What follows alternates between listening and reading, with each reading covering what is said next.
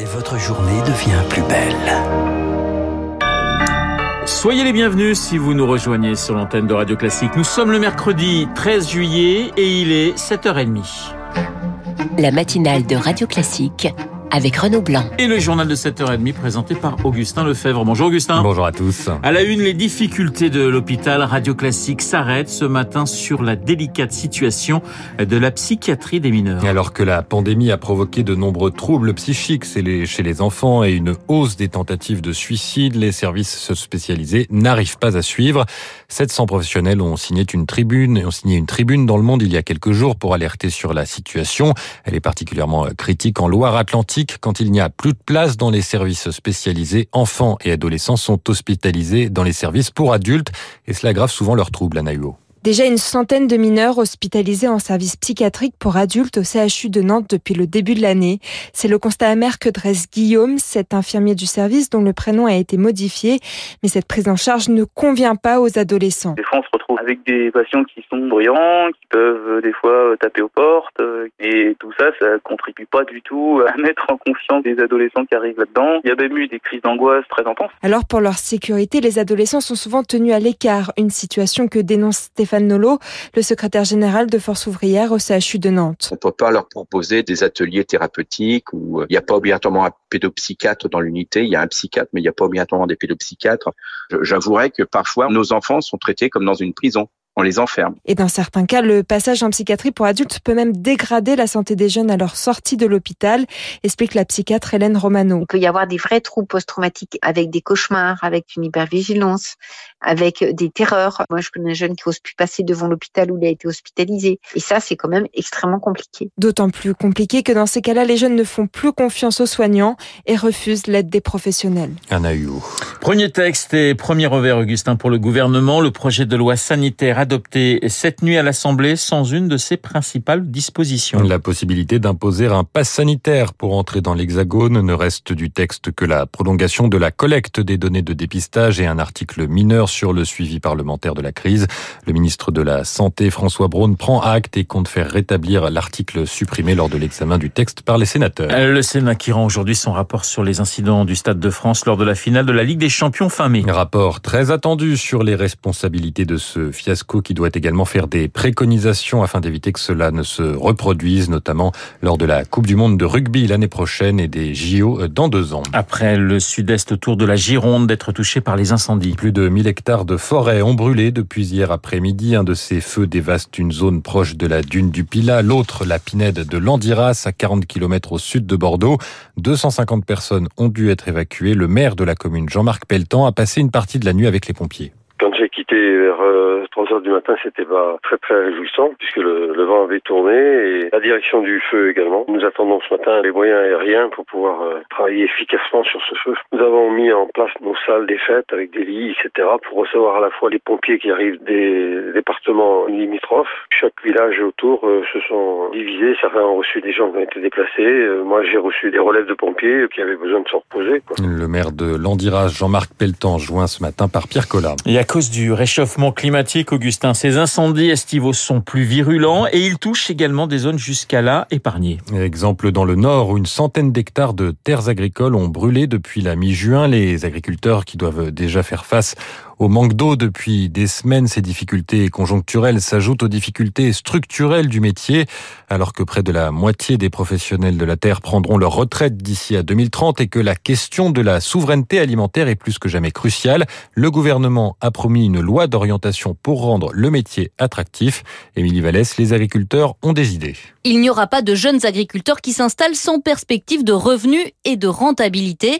Il faut donc alléger les charges et pourquoi pas réorganiser les filières, selon Christiane Lambert, présidente de la FNSEA. Certaines filières ont aujourd'hui besoin de se structurer davantage. Côté production animale, qu'il s'agisse de la viande, du lait ou des œufs, on a certainement à améliorer nos modes de fonctionnement et avoir des organisations plus regroupées pour peser davantage dans le rapport de force avec les distributeurs. Il faut qu'avec cette loi, on soutienne la transmission des exploitations, explique de son côté Emmanuel Iest, président de la FN Safer, structure qui gère le foncier agricole. 70% des terres exploitées par les agriculteurs, les agriculteurs n'en sont pas propriétaires. Il n'y a que 30% où on est propriétaire. Et donc là, il y a des enjeux pour accompagner les propriétaires. Nous, on propose qu'il y ait des aides ou des exonérations fiscales pour les inciter à louer à des jeunes agriculteurs. Et il faut surtout, selon lui, maintenir l'objectif de zéro artificialisation des terres. À un moment donné, il faudra sanctuariser les terres agricoles comme on a globalement assez sanctuarisé la forêt. C'est plus difficile aujourd'hui de construire sur de la forêt, pour pas dire impossible, alors qu'on peut le faire sur des terres agricoles. Et pourtant, il y a autant d'enjeux. Pour cet agriculteur, il faut aussi imaginer de nouveaux modèles d'urbanisation,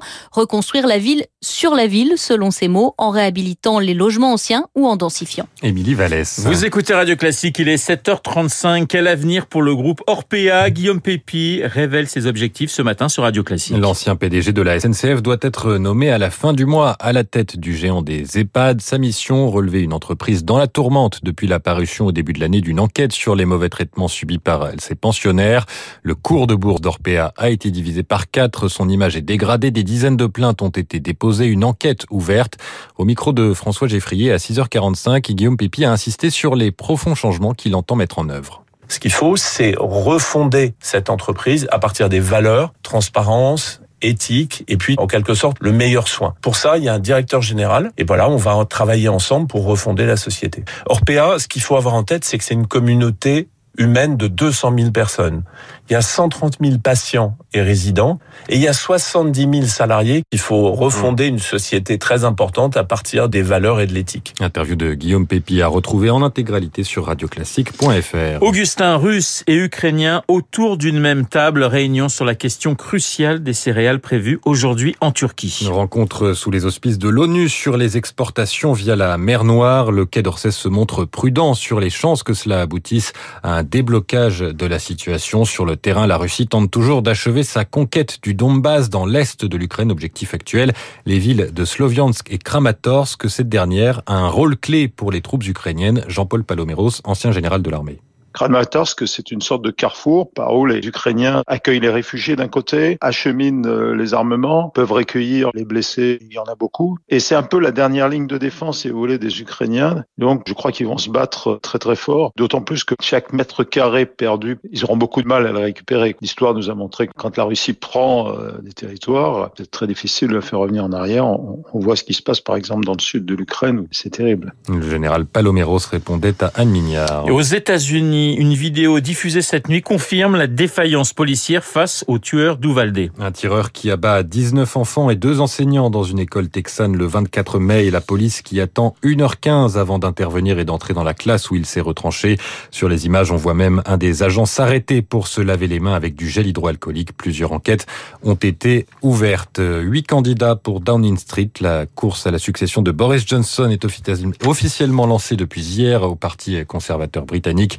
Il devrait rester seulement deux noms d'ici la fin de la semaine prochaine et le nom du nouveau Premier ministre sera connu le 5 septembre. Et puis Augustin, pour les amateurs, très belle étape attendue aujourd'hui euh, sur le Tour de France. Très belle pour le public parce que très dur pour les coureurs. 152 km entre Albertville et le col du Granon, col hors catégorie, un final à 9 degrés de dénivelé en moyenne sur une route particulièrement rugueuse.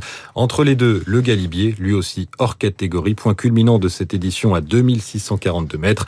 C'est au départ euh, du peloton slovène, le Slovène Pogacar, Tadej Pogacar prendra le départ avec le maillot jaune, pas sûr qu'il l'est toujours à l'arrivée. Il a perdu un deuxième coéquipier hier à cause du Covid. Le journal de 7h30 présenté par Augustin Lefebvre qui lui est en pleine forme et que vous retrouverez à 8h30 pour un prochain point d'actualité 7h38 sur Radio Classique. Dans un instant, les spécialistes, l'économie avec François Geffrier et puis comme tous les mercredis, le cinéma avec Bruno Kras.